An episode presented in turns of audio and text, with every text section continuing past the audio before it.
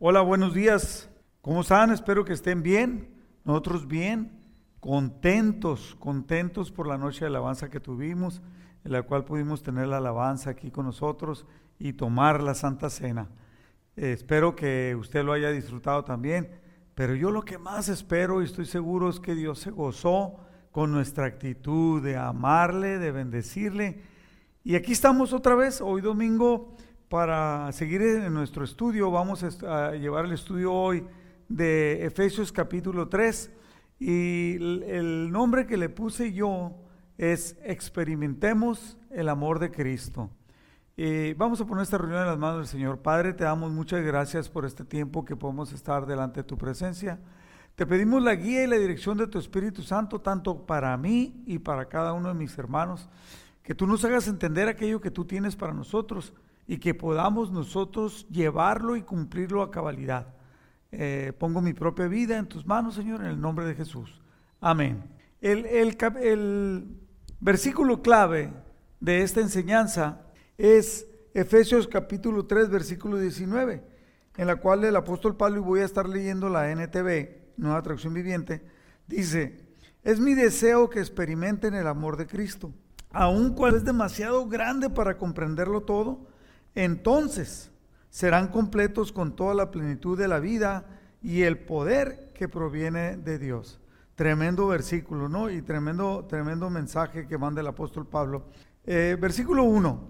Cuando pienso en todo esto, yo, Pablo, que está hablando de lo que habló Guancho el jueves pasado, acerca de la, de la entrega, del servicio y de lo que Dios quiere hacer con nosotros en ese nuevo, en ese nuevo pacto, ¿no? Que hablábamos ayer en la, antier en la Santa Cena, el nuevo pacto en la cual Cristo se entrega para que usted y yo seamos salvos, ¿no? Yo, Pablo, prisionero de Cristo Jesús, por el bien de ustedes, los gentiles, en la Biblia el lenguaje sencillo dice, yo, Pablo, estoy preso porque sirvo a Jesucristo y trabajo por el bien de ustedes, los que no son judíos, en este caso nosotros los gentiles. Versículo 2. A propósito, doy por sentado que ustedes saben que Dios me encargó de manera especial extenderles su gracia a ustedes los gentiles. Tal como antes lo escribí brevemente, Dios mismo me reveló su misterioso plan.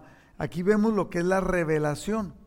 La revelación es algo que no está escrito, es algo que no está explicado, pero que se entiende. Hay una parte que Dios te hace sentir y te hace entender. Eso es lo que es la revelación. Versículo 4. Cuando lean esto que les escribo, entenderán la percepción que tengo de este plan acerca de Cristo. O sea, cuando en, la Reina Valera dice, cuando ustedes puedan, que, que lean esto, y aquí Pablo lo dice en la NTV, entenderán el concepto, ¿no? La percepción que tengo de este plan.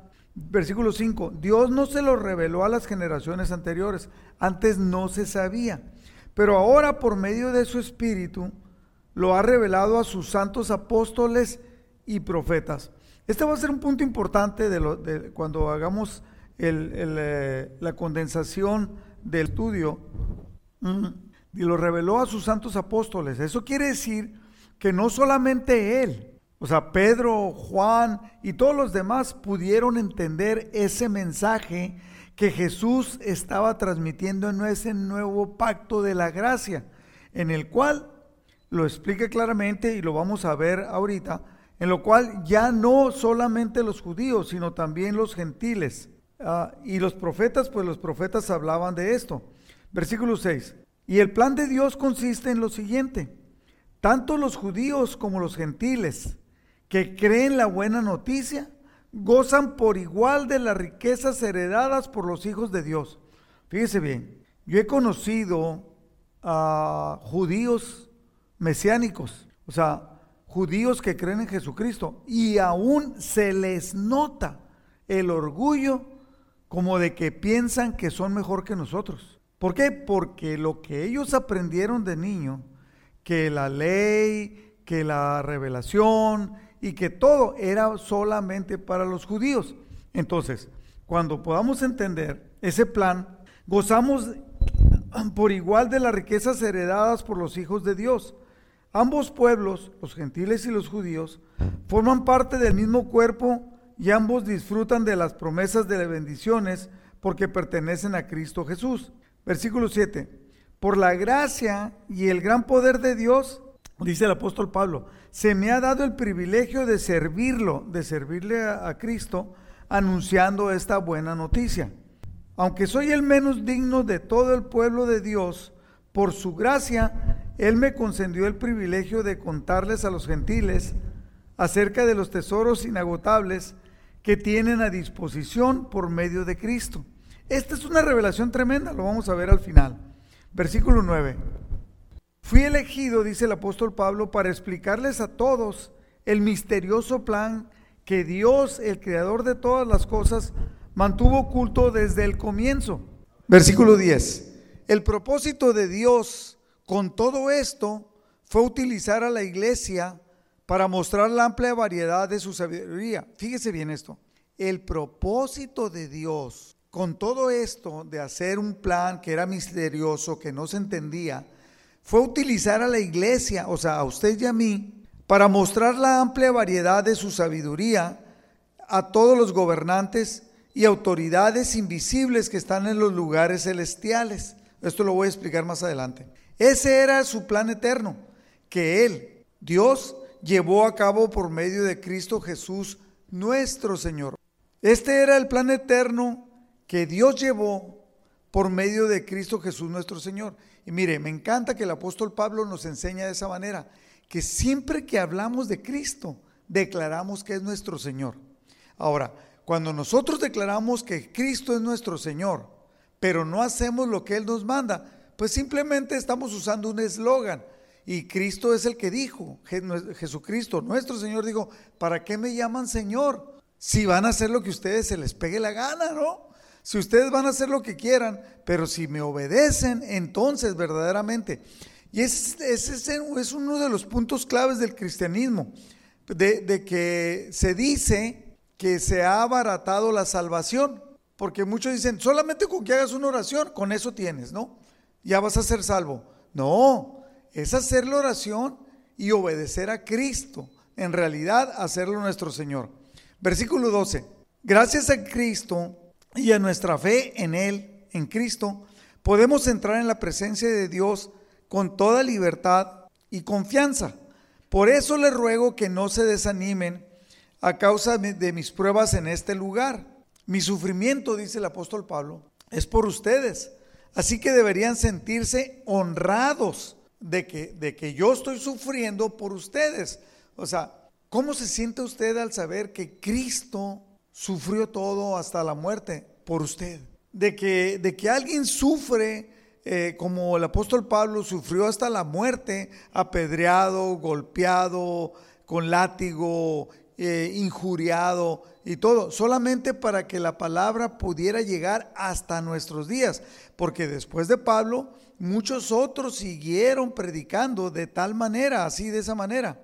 Ahora, aquí Pablo pasa a, otra parte que, en la cual ya, ya, no trata acerca del plan, sino que trata acerca de, de, cuando pide que haya algo especial en, en nosotros. Y quiero decirlo de esta manera. Esta oración es por lo, les dice a los de, de Éfeso que va a orar por ellos y que le pide a Dios.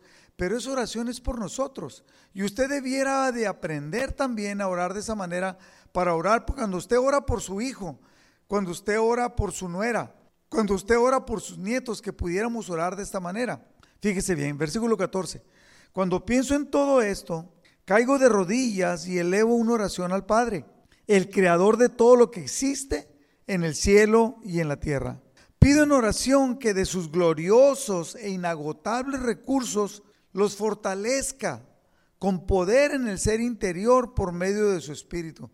Imagínate que tú puedas hablar con tu hijo y le digas, hijo, yo le pido a Dios que de todos los inagotables recursos gloriosos, que Dios te fortalezca con poder en tu ser interior por medio del Espíritu de Él, de su Espíritu Santo. Entonces Cristo habitará en el corazón de ustedes.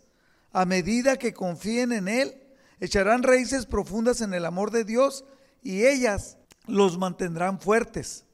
Espero que puedan comprender cómo corresponde a todo el pueblo de Dios, cuán ancho, cuán largo, cuán alto y cuán profundo es su amor. Yo me he encontrado a muchos cristianos que no entienden el amor de Dios, que no alcanzan a aquilatar el amor de Cristo para sus propias vidas. Y entonces, ¿por qué? Porque tenemos un poder especial y no lo entienden, no lo ejercen. Entonces, debemos de entender, por eso dice, espero que puedan comprender, junto con todo el cuerpo, por completo el amor de Cristo, ¿no? Versículo 19, es mi deseo que experimenten el amor de Cristo, que lo experimenten. Mm, mire, ¿qué, qué, qué es experimentar? Mire, le voy a decir una una, una manera que podemos entender para los que somos abuelos. A los hijos los queremos un montón. Qué bárbaro, tremendo los queremos, ¿no? Nos hacen cosas, son desobedientes, son rebeldes, tenemos problemas con ellos cuando son, cuando son adolescentes, mas sin embargo, los amamos. Experimentamos un amor especial, ¿no? Pero mientras no tienes un nieto, no alcanzas a entender una plenitud del amor, en la cual, dice, dijo alguien, ojalá, yo no sé por qué Dios hizo las cosas así. Dijo, ¿para qué nos hace ser papás y luego abuelos? Mejor deberíamos ser abuelos primero, ¿no? Para, por ese tremendo amor que se experimenta. Entonces, cuando llegamos a experimentar el amor de Cristo que inunda todo nuestro ser, que nos lleva a vivir y a entender de una manera especial, es otra cosa. Es mi deseo, versículo 19, es mi deseo que experimenten el amor de Cristo aun cuando es demasiado grande para comprenderlo todo. Entonces serán completos con toda la plenitud de, la vida y el poder que proviene de Dios. Y ahora, que toda la gloria sea para Dios, quien, quien puede lograr mucho más de lo que pudiéramos pedir o incluso imaginar mediante su gran poder que actúa en nosotros. Gloria a Él en la iglesia y en Cristo Jesús por todas las generaciones de hoy y para siempre. Amén. Ahí termina el capítulo el capítulo 3 de Efesios. Ahora, voy a entrar a explicar y quiero darle yo siete principios de, de este capítulo 7, de este capítulo 3 de Efesios, los siete, siete principios que yo pude extraer para aplicarlos en nuestra vida. Número uno, cuando el apóstol Pablo dice, mi conocimiento me fue revelado por Dios, ese es un principio que nosotros debiéramos de aprender y buscar en la relación con Dios el, crecer. Ahora, no es aprender Biblia, no es conocer la Biblia, sino que es conocer al creador de la Biblia. Es conocer al creador de la vida de la Biblia. Cuando Pablo dice, soy apóstol de Cristo, dice, soy apóstol de Cristo. Fui llamado por Él, sufro por Él penalidades, ¿no? Y fui hecho ministro por el don de la gracia de Dios. Pablo lo entiende muy bien. está entendido lo que dice Pablo, no lo merezco, no merezco ser, eh, apóstol de Cristo. Pero si Dios me ha llamado, lo haré. Mire, ah, yo, puedo decirle, ¿sabe qué? Yo no puedo entender, habiendo personas tan valiosas, inteligentes y llenas del conocimiento de Dios, pero que Dios me haya llamado a mí como, como pastor, pues no lo entiendo. Pero, pero sin embargo, si me, Él me llamó, yo debo de obedecerlo. ¿A qué? La pregunta es, ¿a qué le ha llamado Dios a usted? Eh, Dios sabe por qué, por qué nos habla, ¿Por qué nos escoge? los, hijos que usted tuvo no son casualidad. Dios los puso y lo puso a usted como padre o como madre con un propósito. Entonces podemos entender que todo lo que Dios quiere, lo que Dios hace en nosotros, no es porque somos, como decíamos la semana pasada, no es porque lo merecemos, no es porque somos inteligentes, no es por las cosas que hacemos, es porque, Él quiere hacer algo con tu vida y nosotros llegamos a ser ministros según la operación del poder de Dios. Dios es el que mueve las cosas en tu vida y en mi vida para poder lograr el propósito que Él tiene para nosotros. Punto número dos, segundo principio. Cuando habla de la revelación del plan, que es el misterio de Dios, es que hay algo que a lo mejor no alcanzamos a entender. Lo quiero decir de esta manera. Si Dios tiene un plan, necesita a alguien para darlo a conocer. Pero si Dios tiene un plan, es porque tiene un propósito. Mire, por ejemplo, yo he visto aquí en Estados Unidos personas que con el tiempo, con el paso del tiempo, tienen muy buenos trabajos y empiezan a guardar dinero. ¿Por qué? Porque están pensando en que sus hijos van a llegar a una universidad y van a invertir dinero. Y están, pensando dentro de 10, dentro de 15 años, dentro de 20 años. Yo recuerdo que yo todavía no nacían mis hijos y, había personas que vendían seguros, que me vendían becas para que mis hijos cuando llegaran a tener 20 años fueran a una universidad en México. Yo decía, cuando tenga 20 años mi hijo, que no tengo, o sea, no tengo un hijo, pero ese plan es por un propósito. Cuando llegamos a entenderlo, cuando llegamos a captarlo, las cosas cambian. Mire, los judíos entendían, somos los únicos, no hay nadie más en el mundo. Fuimos seleccionados por Dios, entonces somos los únicos. Pero los gentiles entendían también, no estamos incluidos en la gracia de Dios, no lo merecemos y de alguna manera buscaban relacionarse, pero no. Pero entonces Dios quería cambiarlo todo a través de ese plan, de darle la capacidad a los gentiles. En 2 de Pedro capítulo 3 versículo 9 dice, quiero que recuerde esto. El apóstol Pablo dice, este plan lo, está, lo ha dado a conocer a sus santos apóstoles y a los profetas. Entonces aquí Pedro, que fue instruido por Jesús, dice, en realidad no es que el Señor sea lento para cumplir su promesa, como algunos piensan al contrario, es paciente por amor a ustedes. Nos está hablando a los gentiles. No quiere que nadie sea destruido y quiere que todos se arrepientan, tanto judíos como gentiles.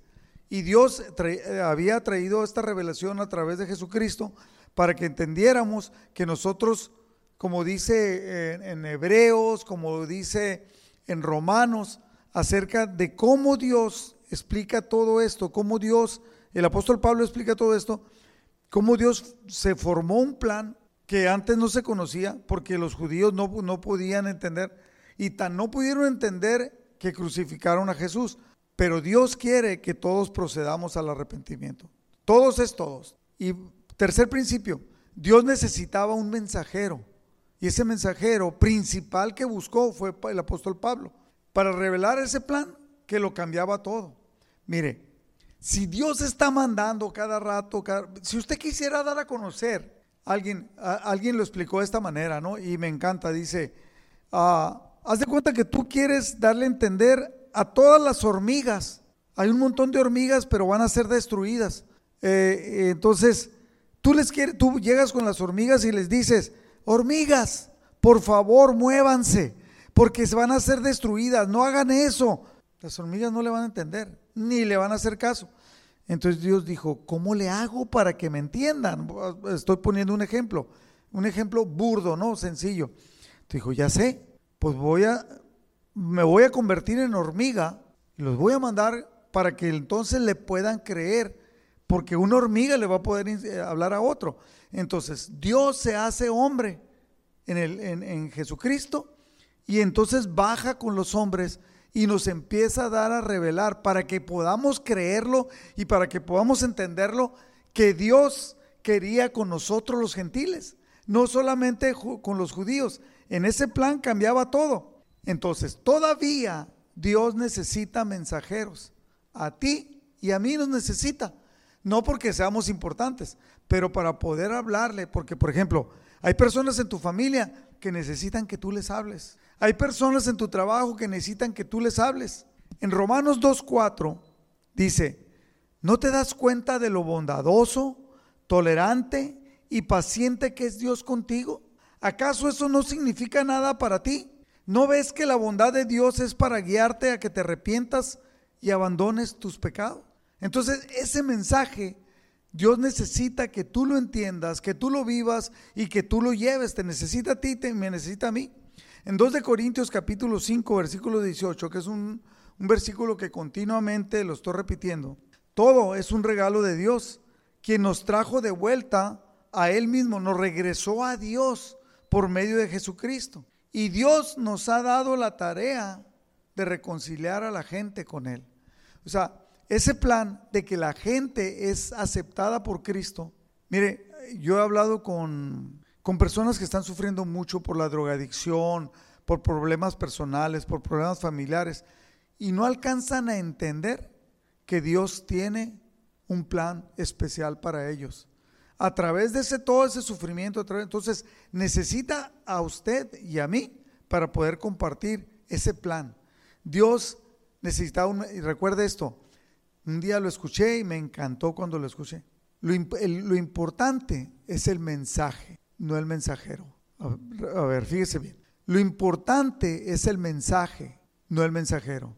Nosotros no somos importantes, sí, pero somos el conducto que Dios usa y usted debe entenderlo, el conducto que Dios usa para llevar a conocer este, este plan a aquellos que lo necesitan. Cuarto principio, somos propietarios de tesoros en Cristo. A ver, somos propietarios de un, gran tesoro, de un gran poder, pero solamente en Cristo. O sea, cuando estamos en Cristo tenemos e, este, este tesoro. En Efesios 3:8 dice, aunque soy el menos digno de todo el pueblo de Dios, por su gracia Él me concedió el privilegio de contarles a los gentiles acerca de los tesoros inagotables que tienen o que tenemos a disposición por medio de Cristo.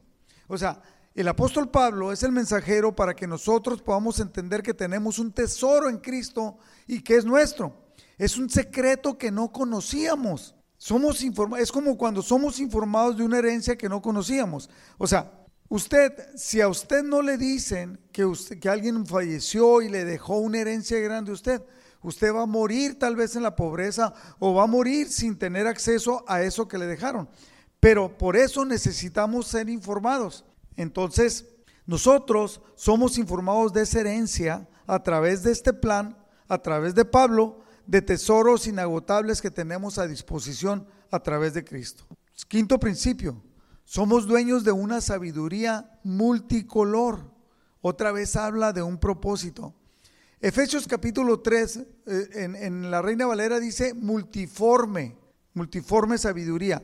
Efesios 3:10, el propósito de Dios con todo esto fue utilizar a la iglesia para mostrar la amplia variedad de la sabiduría de Dios, que es la multiforme sabiduría de Dios. A todos los gobernantes y autoridades invisibles que están en los lugares celestiales. Esto habla de a todos los poderes del mal, hacer mostrar el poder de Dios en, en, la iglesia. A nosotros se nos ha dado la autoridad, tesoros inagotables, por fe en Cristo. Cuando estamos en Cristo, podemos, por eso podemos orar por las personas enfermas, porque tenemos este tesoro. Por eso podemos confiar, porque estamos experimentando el amor de Cristo. Pablo describe su propósito de ayudar a todo creyente a propagar, a distribuir, a administrar el mensaje de salvación. Usted no se vea como alguien pobrecito, no sé, no sé hablar. Al contrario, atrévase. Los tesoros inagotables están a su disposición y la autoridad de Cristo sobre nosotros, sobre la iglesia, sobre los poderes de maldad. Quiere que lo entendamos, quiere que lo valoremos y que lo llevemos a cabo. Punto número 6, sexto principio. Todo esto reafirma nuestra seguridad y acceso con confianza en Cristo. Fíjese bien, reafirma nuestra seguridad y el acceso cuando nosotros depositamos nuestra confianza en Cristo. En Efesios 3, versículo 12, dice, gracias a Cristo y a nuestra fe en Él, gracias a Cristo y a nuestra fe en Él, en Cristo, podemos entrar en la presencia de Dios con toda libertad y confianza. Es algo que el apóstol Pedro también lo menciona y es algo que el escritor de Hebreos también lo menciona. Fíjense, en Hebreos, versículo, capítulo 4, versículo 14, 15 y 16 dice, por lo tanto, ya que tenemos un gran sumo sacerdote que entró en el cielo, Jesús el Hijo de Dios, aferrémonos a lo que creemos. Esto es clave. Yo he visto a personas que oran por sus hijos, pero no creen que van a recibir nada. He visto a personas que claman a Dios por su matrimonio, esperando que no suceda nada porque tienen más confianza en que su esposa, su esposo, es un hombre o una mujer obstinado, terco y que no conoce a Dios. Pero los tesoros inagotables y el poder que, que experimentamos de Cristo en nosotros nos debe llevar a vivir de una manera diferente. Y quiero decir esto, ¿no? Porque siempre cuando hablo de esto me llama la atención. Mi hijo Pepe, ya dije el nombre, no quería decir el nombre de mi hijo, pero mi hijo Pepe estaba eh, pasando por un problema allá en Oaxaca, allá donde él vive, ¿no? Entonces, eh, Madero, venía, veníamos a la oración en la mañana, se enteró eh, porque yo expuse el problema y para orar por eso. Y era un problema verdaderamente grave, ¿no? Entonces terminamos de orar, yo me quebranté delante del Señor, oramos, lo pusimos delante del Señor. Toda la carga, toda la presión ya no era mía, se la dejé al Señor. Entonces salimos y yo salí muy contento. Entonces Madero se, se acerca, como que me tiene mucha confianza, nos tenemos mucha confianza. Y me dice, oiga pastor, le quiero hacer una pregunta. Sí, dime, ¿cómo puede estar tan tranquilo con este problema de su hijo? espérate, espérate, espérate. ¿No escuchaste que se lo puse a Dios? ¿No escuchaste que lo expuse? Se lo puse a Dios y yo creo que Dios va a tomar control. Yo ya se lo puse. Jesucristo nos enseñó, todos los que estén cargados y cansados, vengan a mí, que yo los voy a hacer descansar. Siempre he hablado de que de que fuera como nosotros venimos delante del Señor como con un costal de papa, ¿no? Haz de cuenta que cada papa así viene envuelta en aluminio, ¿no? Y así está. Entonces llegas tú y abres tu costalito en la presencia del Señor y dices, Señor, mi hija mayor tiene un problema de rebeldía. No sé qué hacer, Padre. Señor, mi esposa saca la otra. Mi esposa trae un conflicto personal con ella por esto, por esto, otro. Se lo pones al Señor. Sacas la otra papa. Señor, el dinero que me están dando en mi trabajo no me alcanza y estoy batallando con problemas económicos y se lo dejas al Señor. Señor, tengo problemas en mi trabajo, hay personas que me están atacando, hay personas que, que, que, se burlan de mí porque soy cristiano, se lo dejas al Señor. Y ahí va sacando. ¿Qué otros problemas? Deme un problema, la economía, ya dije que el dinero no alcanza. Tienes que tomar una decisión importante y no sabes qué hacer sacas la papa y le dices, Señor, aquí está esto. Necesito sabiduría, necesito guía, necesito dirección. Se lo dejas al Señor. Me dijo un, no voy a decir su nombre, que acababa de llegar a la iglesia y yo di esta plática acerca de confiar en el Señor y depositar nuestras cargas y confiar, y confiar verdaderamente. Entonces él vino y dijo, venía, llegó esa vez bien cargado y sacó todas las papas, ¿no? todos los problemas de su costal. Y le dijo, bueno Señor, muchas gracias por oírme, ya me voy. Y agarró una y la metió a su costal. Porque eso es lo que hace el cristiano que no ha experimentado el amor de Cristo. Le presenta las papas al Señor, o sea, los problemas, y luego los vuelve a meter a su costal y se los vuelve a llevar a su casa. ¿Por qué? Porque son de Él, porque son sus problemas. Pero no, Señor. Por eso debemos de saber que los tesoros inagotables con el poder de Dios nos pertenecen a nosotros. Decía yo de la herencia ah, en el punto anterior, acerca de que, muchas, mire, yo ahorita estoy, ah, me pusieron como, ah, en México se llama como encargado del fideicomiso, eh, aquí se llama trustee, trustee, ¿cómo se dice? Es como el albacea. O sea, yo tengo que ver que se convierta en realidad el deseo de la persona que murió. Hay, hay un muchacho, hijo, el cual no se le dejó nada. Y hay otro muchacho que dice que todo se le, que se le va a dar 50 y 50. Si no le avisan a esa persona y no llena los requisitos, jamás va a poder hacerse ah, propietario. Lo decía yo. Imagínese que un tío que usted no conoce muere siendo muy rico y le deja dos millones de dólares a usted. Usted que está escuchando. Y, y muchos dijeran, hágame la buena, ¿no? Pero bueno, pero si usted no se entera, jamás va a poder hacer uso de eso. Si usted no llega a experimentar el amor de Cristo, el tesoro inagotable de Dios para nosotros, por fe en Cristo Jesús, jamás lo va a poder experimentar. Jamás va a poder experimentar completamente el amor de Cristo en su familia, con sus hijos. entender. No, jamás va a poder orar con, por sanidad con poder, porque usted no cree.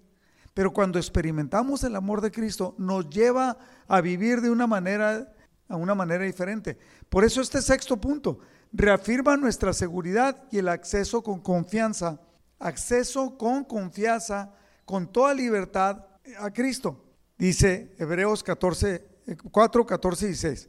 Por lo tanto, ya que tenemos un gran sumo sacerdote que entró en el cielo, aferrémonos a lo que creemos. Nuestro sumo sacerdote, o sea, el mayor sacerdote que pueda haber, comprende todas nuestras debilidades. Así que no le oculte nada. Experimente ese amor. Porque Él, Jesucristo, enfrentó todas y cada una de las pruebas que enfrentamos nosotros. Y sin embargo, Él nunca pecó. Lo aclara, lo aclara muy bien el escritor de Hebreos. alguien me dijo, ¿por qué dice el escritor de Hebreos? Porque todavía no se determina quién, nunca se sabe, nunca se supo quién escribió el libro de Hebreos. Por la manera de escribir, muchos se lo atribuyen a Pablo. Pero Pablo siempre que decía, decía yo, Pablo, así, y aquí no lo dice. Entonces, como que se lo dictó a alguien, pero no se sabe. Entonces, como no se sabe, por eso decimos el escritor del, libro de Hebreos. Bueno, enfrentó todas y cada una de las pruebas que enfrentamos nosotros, sin embargo, él nunca pecó, entonces sabe lo que sientes. Por eso podemos entrar con confianza. Así que acerquémonos con toda confianza al trono de la gracia de nuestro Dios. Allí recibiremos su misericordia y encontraremos la gracia que nos ayudará cuando más la necesitemos. Por ejemplo, usted está pasando por un problema sentimental que lo lleva a pecar, entrégueselo a Dios. Dios le entiende. Cristo, que es nuestro sumo sacerdote, Él entiende porque Él fue tentado en todo. Entonces, pero nunca pecó. Pero entonces dice, ¿cómo puedo llegar con Él? Con toda confianza. Además, aunque no se lo presentes, Él ya sabe por lo que estás pasando. Por eso es importante que lo entendamos y que podamos aplicarlo en nuestra vida. Y el séptimo principio es que somos fortalecidos en nuestro espíritu por el espíritu de Él.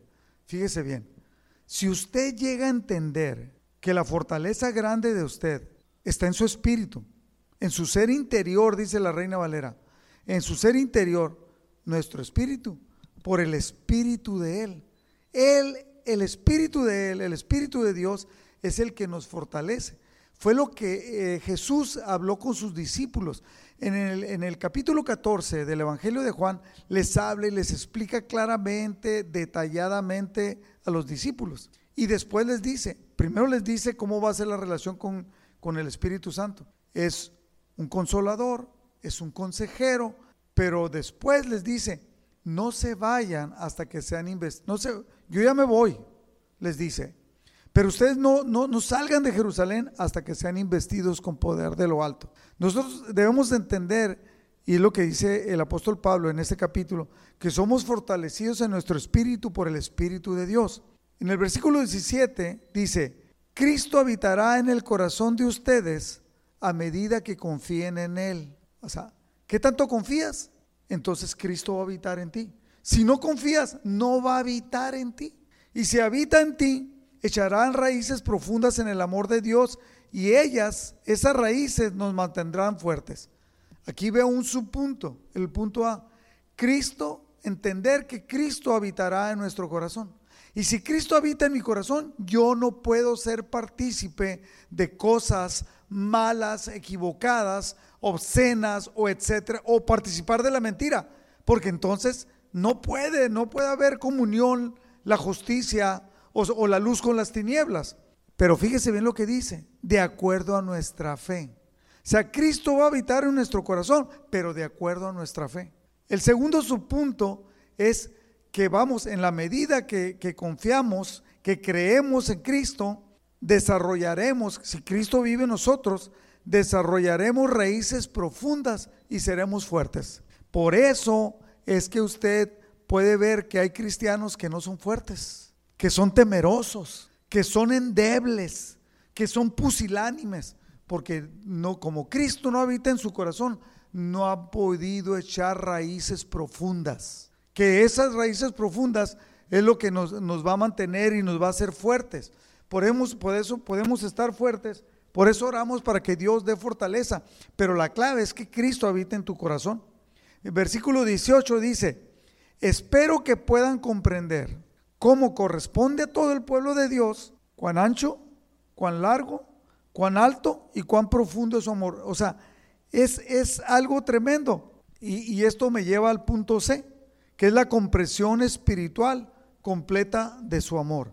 Es una comprensión espiritual completa del amor de Dios. Es llegar a experimentar el, el, amor de Cristo, llegar a experimentar el amor de Cristo y que nos inunde de tal manera que no sea lo que dice el compadre, la comadre, lo que dice la gente, porque entonces vas a tener una vida de temor. Y versículo 19 dice, es mi deseo que experimenten el amor de Cristo. Es el, es el versículo clave de esta enseñanza. Que ustedes experimenten el amor de Cristo, aun cuando es demasiado grande para comprenderlo todo. Entonces serán completos con toda la plenitud de la vida y el poder que proviene de Dios. Esto me lleva al subpunto de que llegaremos a experimentar el amor de Cristo. Al momento que, que podamos entregarnos y, que entonces empezamos a tener el poder, el poder llegar a experimentar el amor de Cristo nos va a cambiar totalmente la vida. No podrás volver a ser igual, no podrás decir mentiras.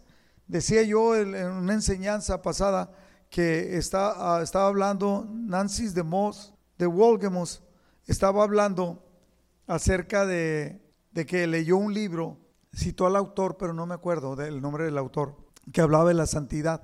Y ese autor dijo lo siguiente, ella lo citó, si tú en realidad llegas a conocer a Cristo y entiendes todo lo que Él pagó por ti para rescatarte del pecado y darte la salvación, jamás quisieras volver a experimentar los efectos del pecado en tu vida, tan solo por el amor a Cristo.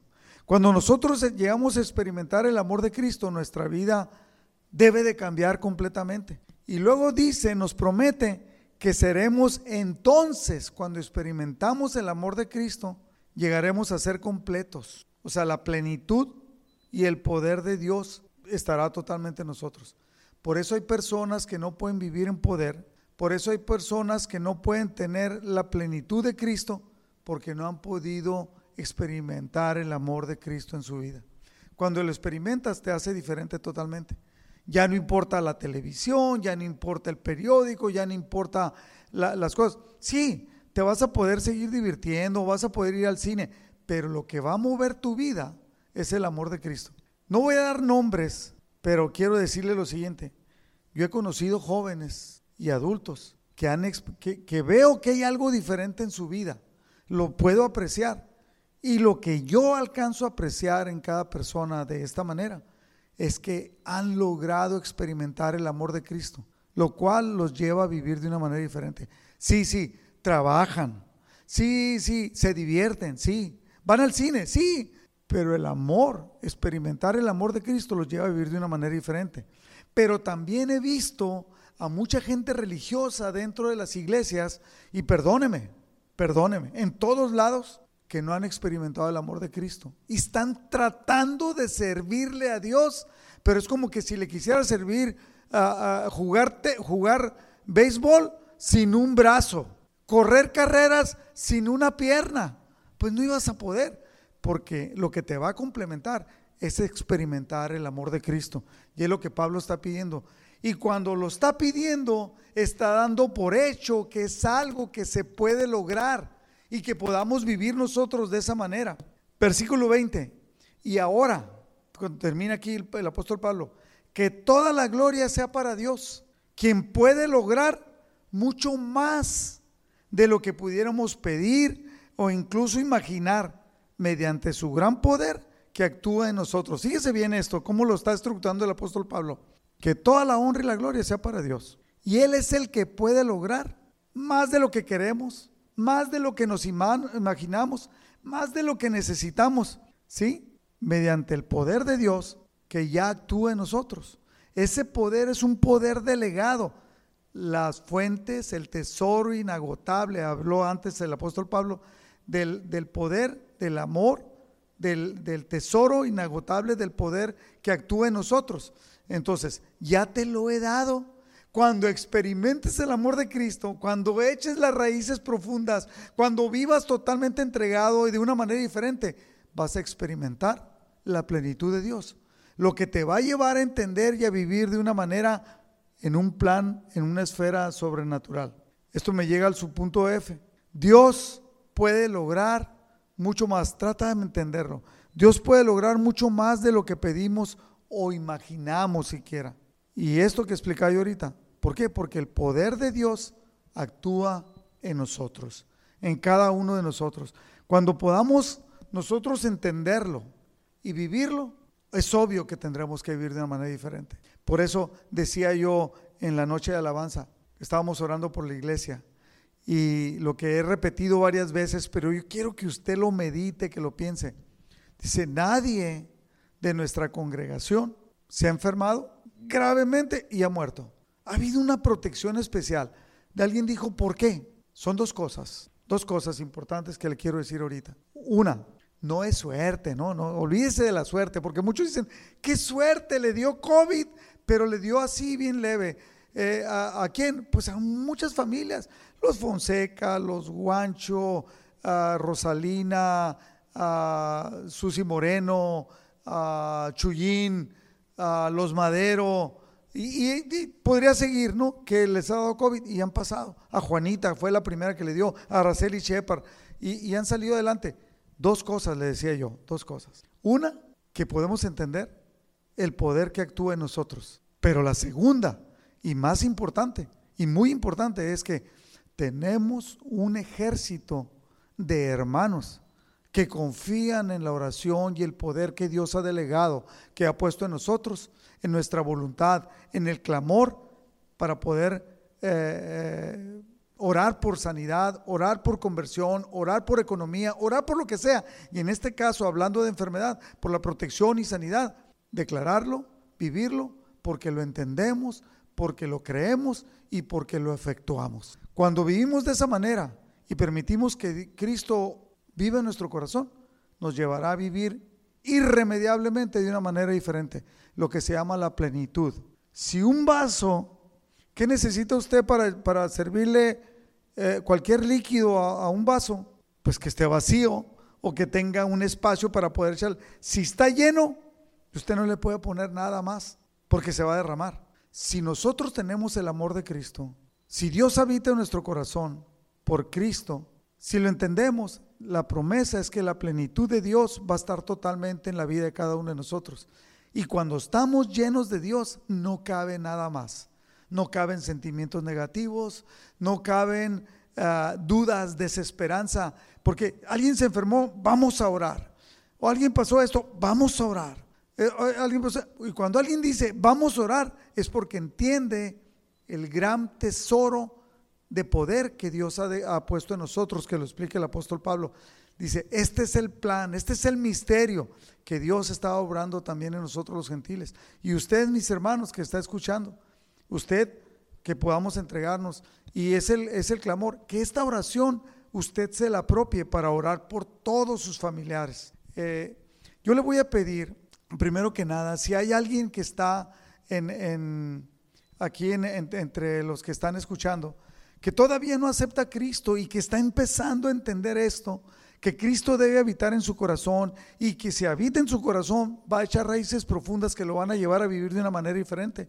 Quiero que, que, usted haga una oración conmigo para que acepte a Cristo como su Señor. Y es algo muy sencillo. Dice la palabra de Dios que lo debemos de creer, entenderlo, creerlo, declararlo con nuestra boca y, y entonces seremos salvos. Y repita conmigo, Señor Jesús te pido que vengas y habites en mi corazón, en mi corazón. Te reconozco como Señor de mi vida. Te pido que me perdones y me lleves a vivir de una manera diferente. Que todo esto que estamos que estoy escuchando, que es el poder experimentar el amor y llevarnos a vivir de una manera diferente, que se vuelva una realidad en mi vida. Te lo pido en el nombre de Jesús. Si usted hizo esta oración así sencillita, yo le aseguro que su nombre ha quedado escrito en el libro de la vida y que si usted se sigue manteniendo fiel a Jesucristo y clama. Entonces, todos estos tesoros, todo esto que el apóstol Pablo habla en esta carta, va a volver, va a llegar a ser una realidad en su vida. Y yo, yo les bendigo, mis hermanos, a todos uh, los que están uh, escuchando, y, que nos lleven, que esto sea una reflexión poderosa de parte del apóstol Pablo, del Espíritu Santo a través del apóstol Pablo, aplicándolo en nuestra vida, que nos lleve a vivir de una manera diferente, experimentando el amor de Cristo. Yo también es mi clamor por cada uno de ustedes, por cada miembro de la congregación y aquellos que se están uniendo a nosotros a través de estos medios de Internet. Que Dios le bendiga.